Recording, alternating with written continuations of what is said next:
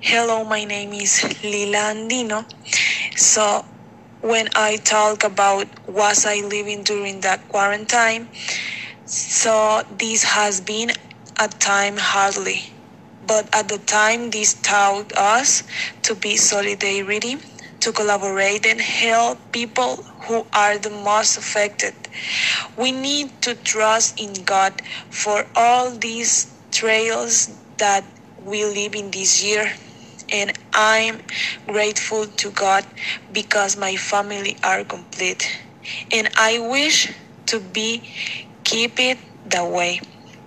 The human is fortunate to has a new day for live that is not easy for the obligation to respect the health of other person. The pandemic show us that when is a true love, the distance doesn't matter.